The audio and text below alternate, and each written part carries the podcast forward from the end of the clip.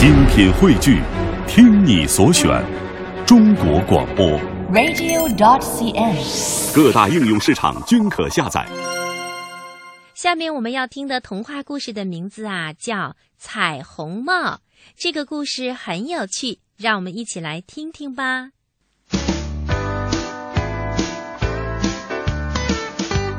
太阳先生有许多孩子，其中最顽皮的一个就是小彩虹了。小彩虹一直很想到人间去玩，可是太阳先生不同意。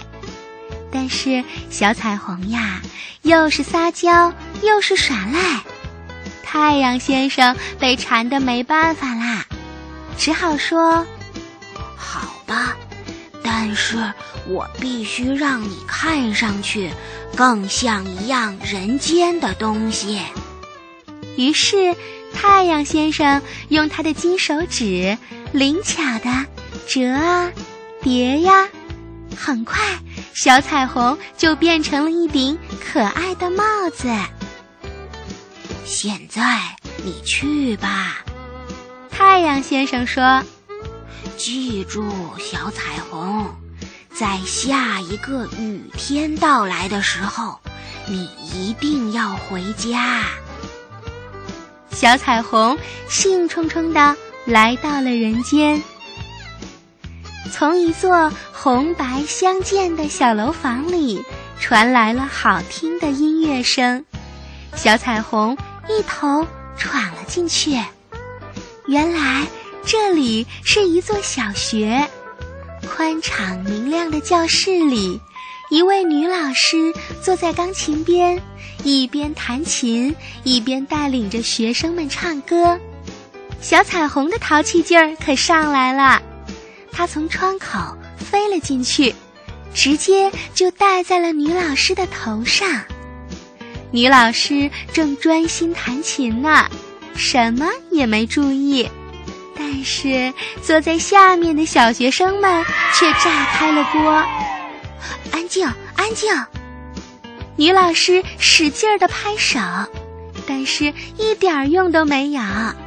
坐在前排的一个小姑娘站起来，大声地说：“老师，你头上有一顶像彩虹一样好看的帽子。”帽子？老师愣了愣。下意识地伸手去摸头顶，小彩虹飞了起来，又轻巧地落在了班里最漂亮的小姑娘的头上。在那儿，在那儿呢！小学生们都兴奋地围了过去。被小彩虹选中的小姑娘小心翼翼地伸出了手，可是小彩虹再次飞了起来。一场快乐的大追逐开始啦！小学生们有的跳上了椅子，有的跳上了桌子，一个个呀都高高的举着胳膊，快活的大喊大叫。小彩虹忽左忽右躲闪着孩子们的手，它呀开心的不得了。忽然，一个捕虫网从天而降。把小彩虹结结实实的给罩住啦！原来是女教师亲自出马啦！哦，捉住啦！老师万岁！小学生们都欢呼了起来。可是小彩虹才不愿意当俘虏呢，她连忙施了个隐身法，悄悄地钻出了捕虫网。打算从窗口飞出去。就在这时，他看到了坐在角落里的那个小男孩。这个小男孩的脸上有一种悲伤的神情。小彩虹忽然想到，这个小男孩刚才没有参加大追逐，他一直默默地坐在角落里。小彩虹从来不懂得什么是悲伤，但是小男孩的神情却打动了他的心。放学的时候，小彩虹一路跟着小男孩回到了家。小男孩生病的妈妈躺在床上，脸色纸一样的苍白。妈妈，今天你好些了吗？小男孩拉起了妈妈的手，问：“好些了。”妈妈用微弱的声音回答：“宝贝儿，今天在学校里还好吗？”我很好，妈妈。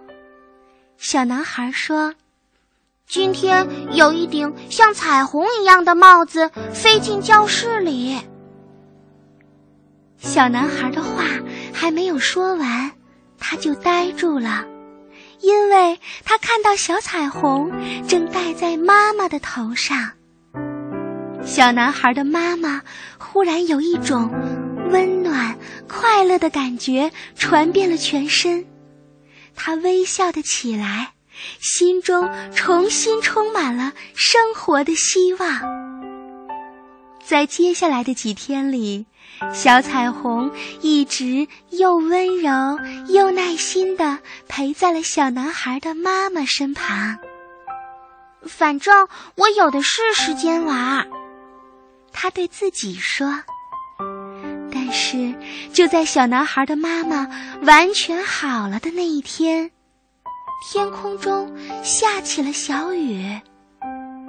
小彩虹记起来，他答应过太阳先生，下雨的时候就要赶回家去。小彩虹恋恋不舍地离开了，可是他还没有玩够呢。不过，小彩虹一点儿也不后悔，因为就在这短短的几天里，他得到了一种全新的乐趣，这比淘气和恶作剧的乐趣还要美好一千倍呢。是的，当小男孩悲伤的心情渐渐的消失，笑容逐渐灿烂起来的时候。奇妙的欢乐也逐渐的小彩虹的心。小朋友，我今天才知道，彩虹是太阳先生的孩子呢。他呀很调皮，当他变成一顶帽子来到了人间，他到哪里都很淘气。你们喜欢他吗？当你们听完春天姐姐播讲这个故事之后，你会喜欢小彩虹吗？你们见过彩虹吗？偷偷的告诉你们哟，彩虹是一个可爱的七彩小精灵。